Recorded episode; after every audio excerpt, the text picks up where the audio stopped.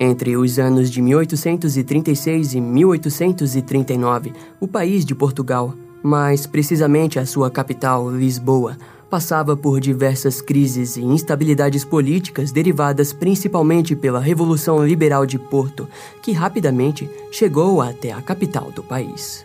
Enquanto a revolução acontecia, as classes mais baixas da capital passavam fome e a violência aumentou de forma preocupante.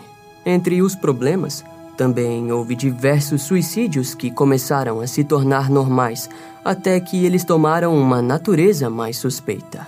Principalmente porque aconteceram em um único lugar, no aqueduto das Águas Livres.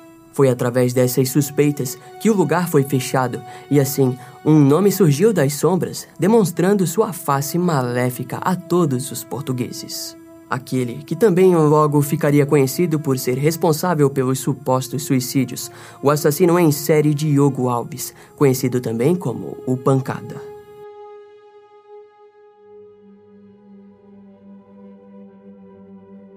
No dia 15 de setembro de 1820, o movimento liderado pelo tenente Aurélio José de Moraes o levou até Lisboa, onde o governo de Porto e da capital se uniram, dando origem à Junta Provisional do Supremo Governo do Reino no dia 28 de setembro daquele ano.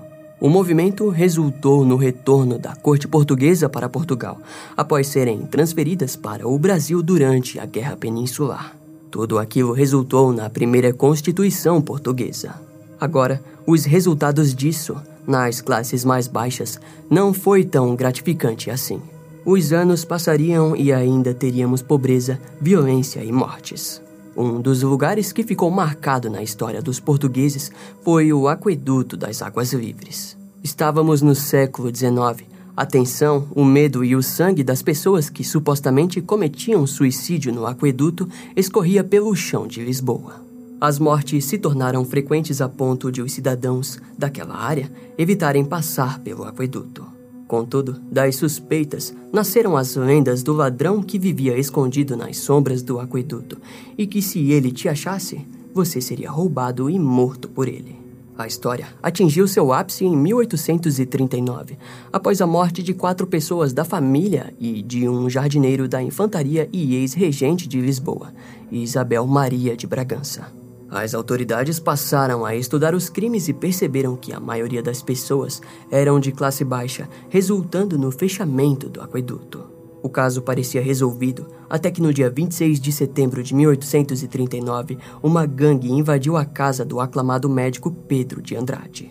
O médico e a sua família foram mortos, mas muitas testemunhas presentes na residência foram poupadas. Esse brutal evento ficou conhecido como o crime da Rua das Flores.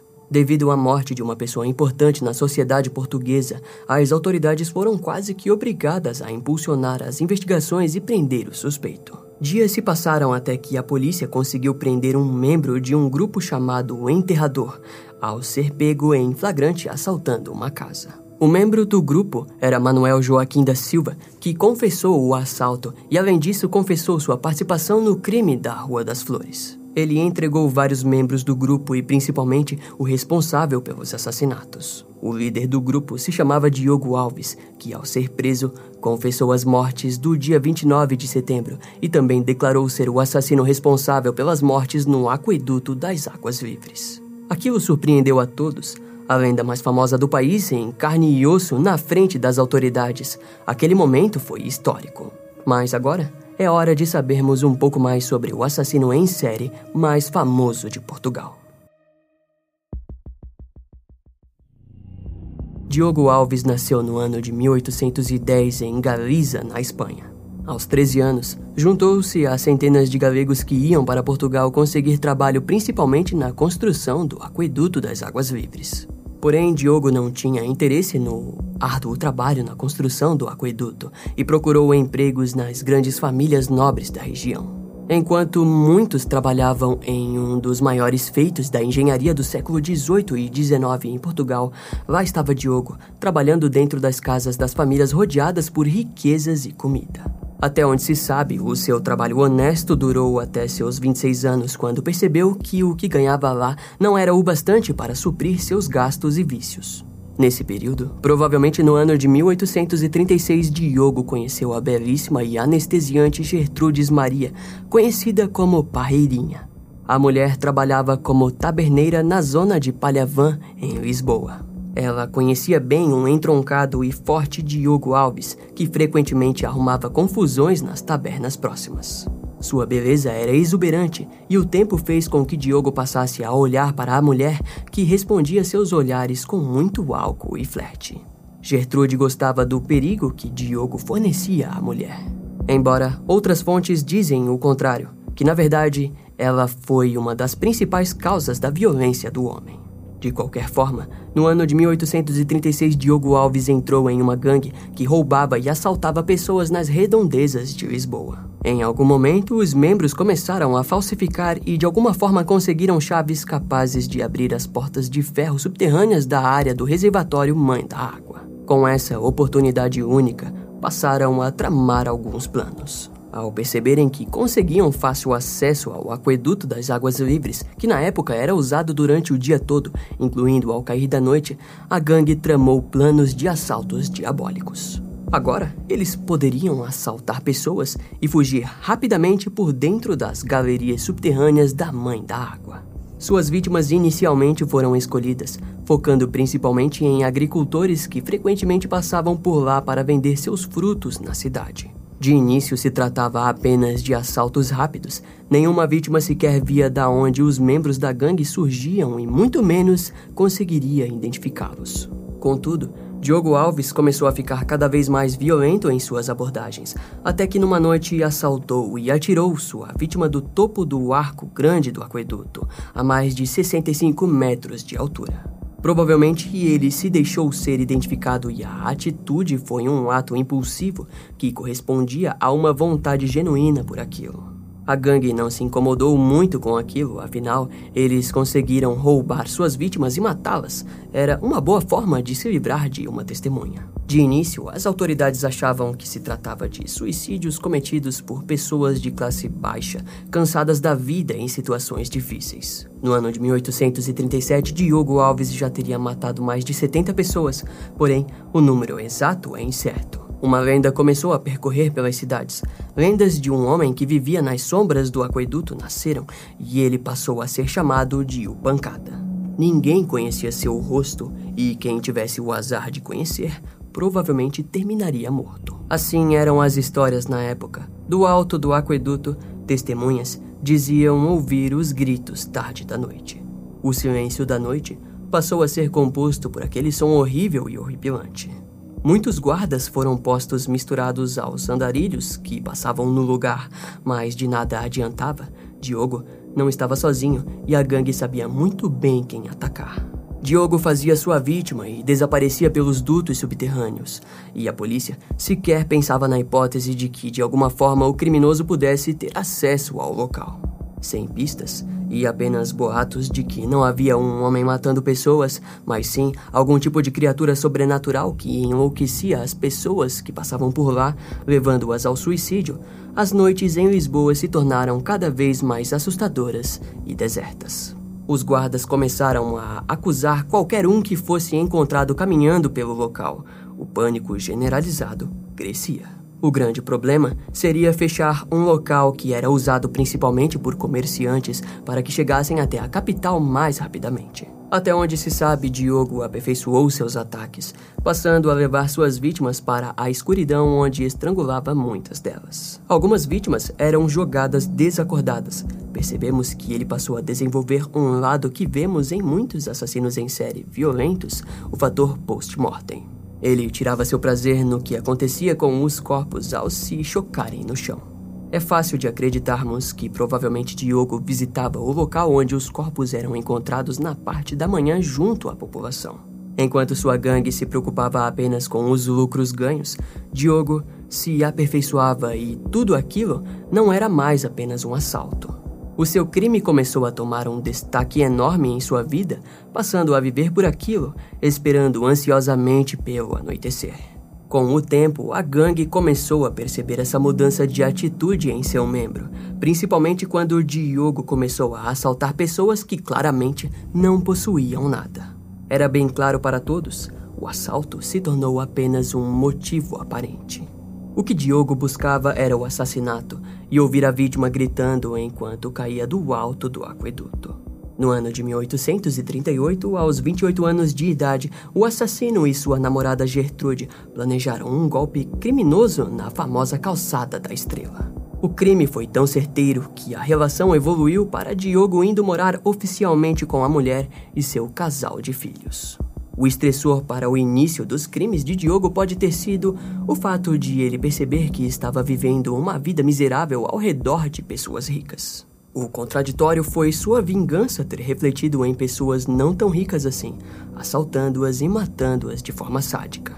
O horror de imaginar uma pessoa se chocando ao chão certamente o fornecia um prazer mórbido. Podemos entender que o seu ódio não girava em torno das pessoas ricas, mas sim pela sociedade no seu geral e por sua falta de habilidades em conseguir ao menos ser um pouco mais bem de vida. Em algum momento de seus crimes, o seu vício por matar se intensificou e Diogo perdeu completamente sua antiga personalidade, dando lugar para todas as suas frustrações, inseguranças e violência. Seus crimes começaram como o de muitos assassinos em série, ou seja, de forma oportunista.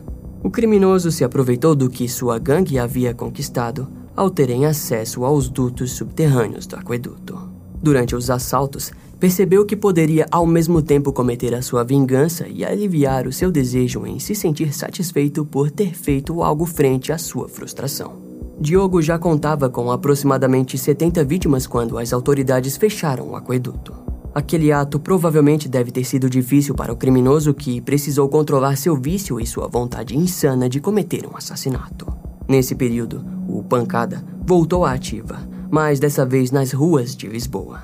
Sua gangue assaltava e Diogo espancava suas vítimas até deixá-las desacordadas. Matá-las naquele local era perigoso demais. Contudo, o que faltava para Diogo estourar era a oportunidade certa. Com isso, seus assassinatos voltaram no dia em que decidiram assaltar a casa do médico Pedro de Andrade. Provavelmente estar em uma casa como aquela e em meio a uma família tão rica foi o gatilho. Novamente, seus assassinatos foram cometidos numa situação de oportunismo e brutalidade. A família foi espancada e esfaqueada insanamente por Diogo Alves. Ele havia agido como um animal naquela noite e seus comparsas jamais esqueceriam daquilo.